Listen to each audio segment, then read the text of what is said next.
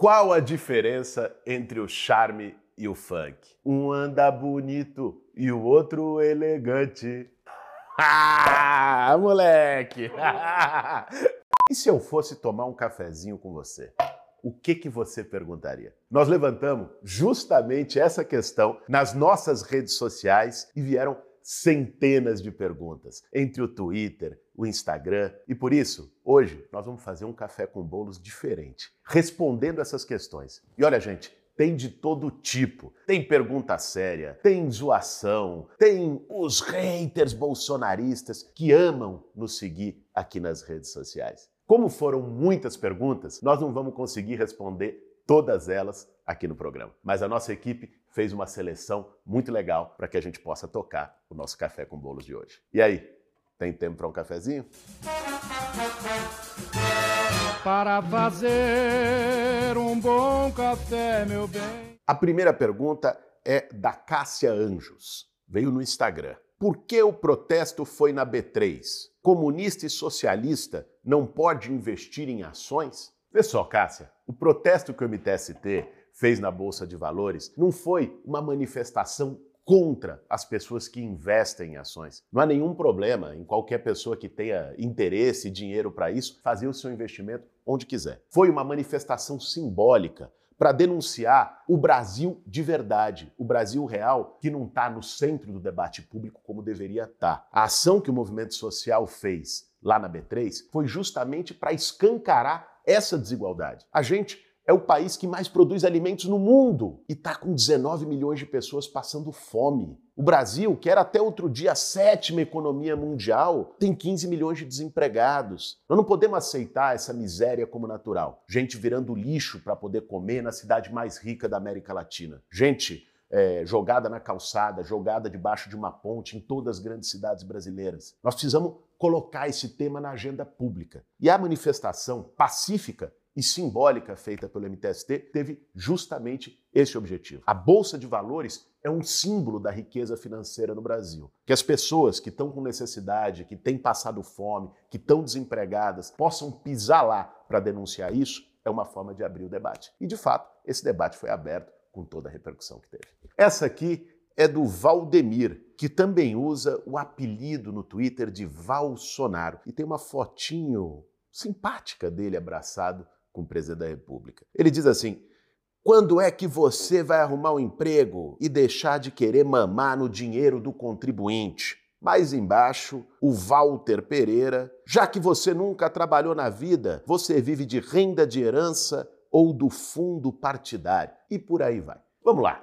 Tem gente que me pergunta sobre meu trabalho, como alguns desses bolsonaristas, para alimentar fake news de sempre. Mas tem gente que pergunta porque de fato não sabe o que é que eu faço profissionalmente e sempre é uma oportunidade da gente esclarecer aqui. Eu, há mais de 15 anos, com muito orgulho, dou aula, sou professor. Comecei a minha atuação no magistério, na rede pública estadual aqui de São Paulo, dando aula de filosofia na Escola Estadual Maria Auxiliadora, em Budas Artes. Passei depois disso por vários cursos em escolas de especialização, universidades, enfim. Atualmente, eu dou aula em duas instituições. Na Pontifícia Universidade Católica de São Paulo, a PUC, num curso de pós-graduação, e também na Escola Coupe, que é uma iniciativa ousada, um projeto de escola virtual, digital, onde eu coordeno o curso Soluções para o Brasil com vários convidados e convidadas. Além disso, sou colunista do jornal Folha de São Paulo, da revista Carta Capital e do Instituto IRI. Todos esses vínculos são vínculos empregatícios e é a partir da remuneração que eu recebo desses trabalhos que eu pago as minhas contas. Aliás, eu quero sugerir ao nosso caro Valsonaro que faça essa mesma pergunta para o seu grande ídolo. Porque no meu caso, eu não ganhei dinheiro jamais com rachadinha, fazendo negócio na política, com esquema com miliciano. Não sou eu que sou amigo do Queiroz. Enfim, a pergunta precisa ser direcionada para a pessoa certa. Eu, inclusive, já tive a oportunidade de perguntar para ele, mas ele não respondeu até hoje. Coisa que muita gente não sabe. Você, em 27 anos como deputado, ficou 10 anos no partido do Paulo Maluf. Tem mordomias, recebeu auxílio moradia tendo casa, comprou cinco imóveis fez da política um negócio em família, com um monte de filho também no mesmo esquema que você. Val, Não é? A Val é vítima de políticos como Bolsonaro que vendem essa ideia de que vão acabar com tudo que está aí, com essa bandalheira, e é farinha do mesmo saco. O Bolsonaro representa a velha política corrupta, as velhas práticas. Recebeu auxílio moradia tendo casa, aliás, tem a proeza de, em 27 anos, aprovou dois projetos e conseguiu comprar cinco imóveis. Mais imóveis do que projetos. Você não tem vergonha, Bolsonaro? Veja, auxílio moradia com 6 milhões de famílias sem casa no Brasil. E o Jefferson Celestino me faz a pergunta mais indiscreta desse café com bolos. Bolos, você quer quanto no Celtinha? Ô Jefferson, pode ir tirando seu cavalinho da chuva, que o Celtinha eu não vendo de jeito nenhum. Aliás, eu vou contar uma história para você. Na campanha do ano passado para a prefeitura de São Paulo, quando a gente passou para o segundo turno, tava cheio de dívida, não tinha dinheiro nem para rodar o material de campanha. Aí teve gente da nossa equipe, né? Vamos dar aqui nome aos bois, o Simões, o Paiva que está filmando aqui o Café com Bolos, essa turma toda, propôs da gente leiloar o Celtinha para arrecadar dinheiro da campanha. Foi uma briga, né, um debate, perdeu quase um dia de campanha para debater o que, que, ia fazer, mas venceu a posição justa. Eu também falei, o Celtinha não vendo de jeito nenhum. Eu perco a eleição, mas não perco o Celtinha.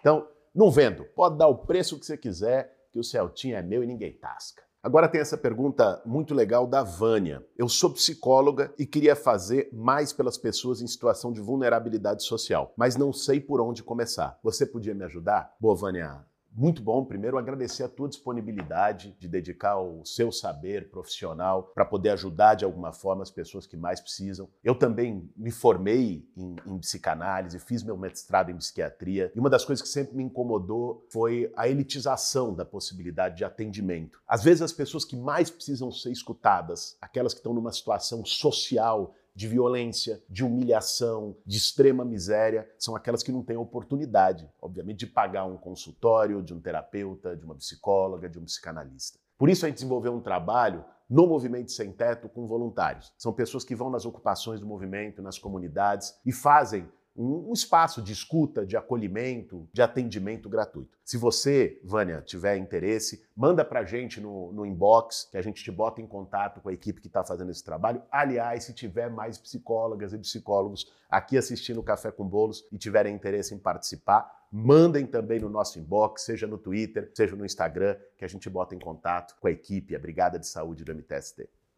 Essa aqui é da Vera Veridiano. Na eleição passada, eu não votei, porque divulgaram imagens de crianças sendo doutrinadas em um acampamento. Sobre essas, houve alguma mudança no tratamento das crianças? As imagens divulgadas da época eram fake? Vera, vê só.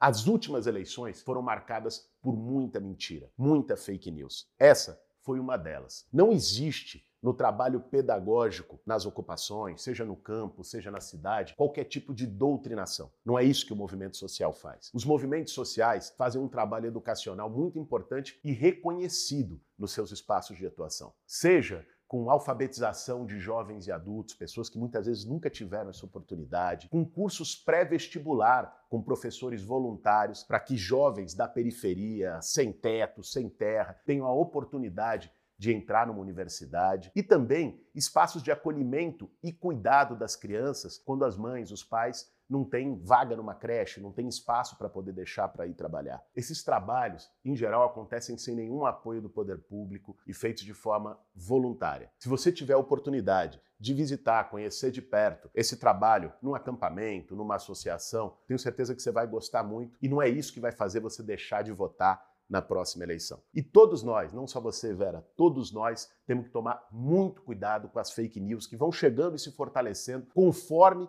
fica mais perto as eleições. A gente viu o que aconteceu em 2018. O preço que o Brasil todo está pagando por ter eleito um presidente a partir da fake news. Não vamos deixar que isso se repita.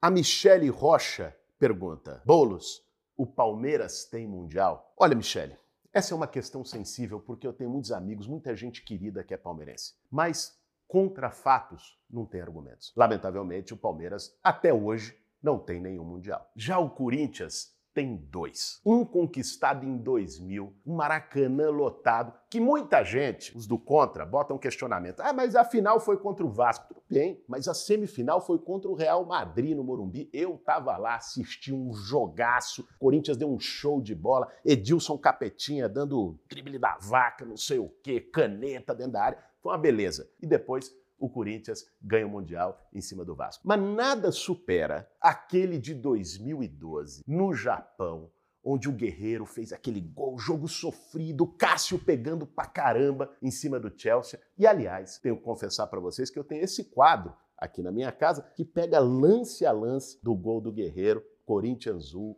Chelsea 0, Corinthians campeão mundial de 2012. Aproveito para agradecer mais uma vez a minha querida amiga Paulinha que me presenteou no meu aniversário com esse quadro. Vai, Corinthians!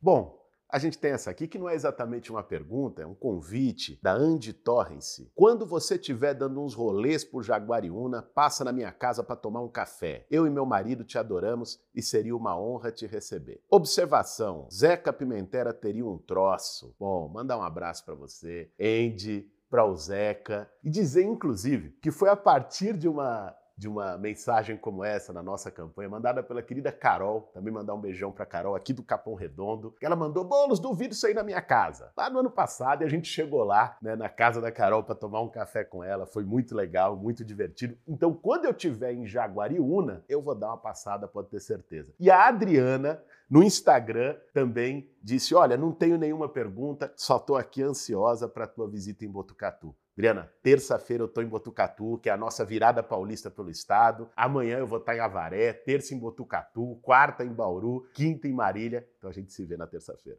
E a nossa última questão de hoje, para encerrar esse café com bolos, é de uma pessoa meio indigesta. Eu não sei se ele chegou a ver que a gente abriu as perguntas para responder no nosso programa, mas o fato é que ele usou a sua live semanal para fazer uma provocação e um questionamento para a gente. Vê aí. Prezado Boulos, fica em casa, a economia te vê depois. Agora, querer me culpar aqui da fome no Brasil, né? Ele, fala, ele que fala. E desemprego, você tá de sacanagem, né? É um paspalhão, realmente. Né?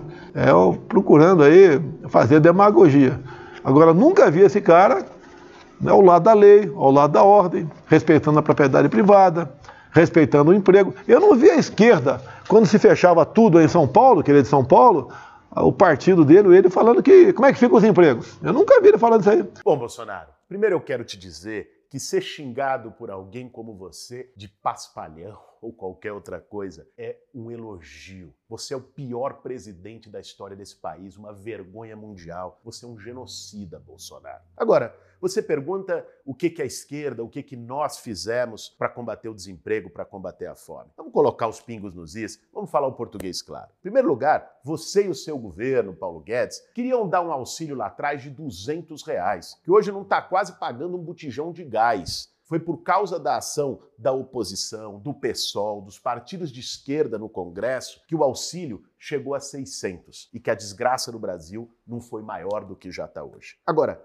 em relação à fome, o seu governo desestruturou todas as políticas de combate à fome no Brasil. Você vai ficar marcado como o governo que fez a inflação de alimento voltar para o índice lá dos anos 80. Uma situação desesperadora. Nós, sem a caneta na mão, o MTST, os movimentos, estamos fazendo cozinhas solidárias em todo o Brasil, sem um real de dinheiro público, a partir de arrecadações voluntárias, que estão matando a fome de milhares de pessoas no país. Bolsonaro, você não tem autoridade alguma para falar de combate à fome. O movimento social está fazendo hoje aquilo que o seu governo não faz. Mas de todo modo, Bolsonaro, aproveita enquanto você pode para fazer sua live semanal, atacar a esquerda, espalhar fake news, xingar o MTST, me xingar, porque muito em breve você vai fazer a sua live é da cadeia. Esse foi mais um café com bolos. Para fazer um bom café, meu bem.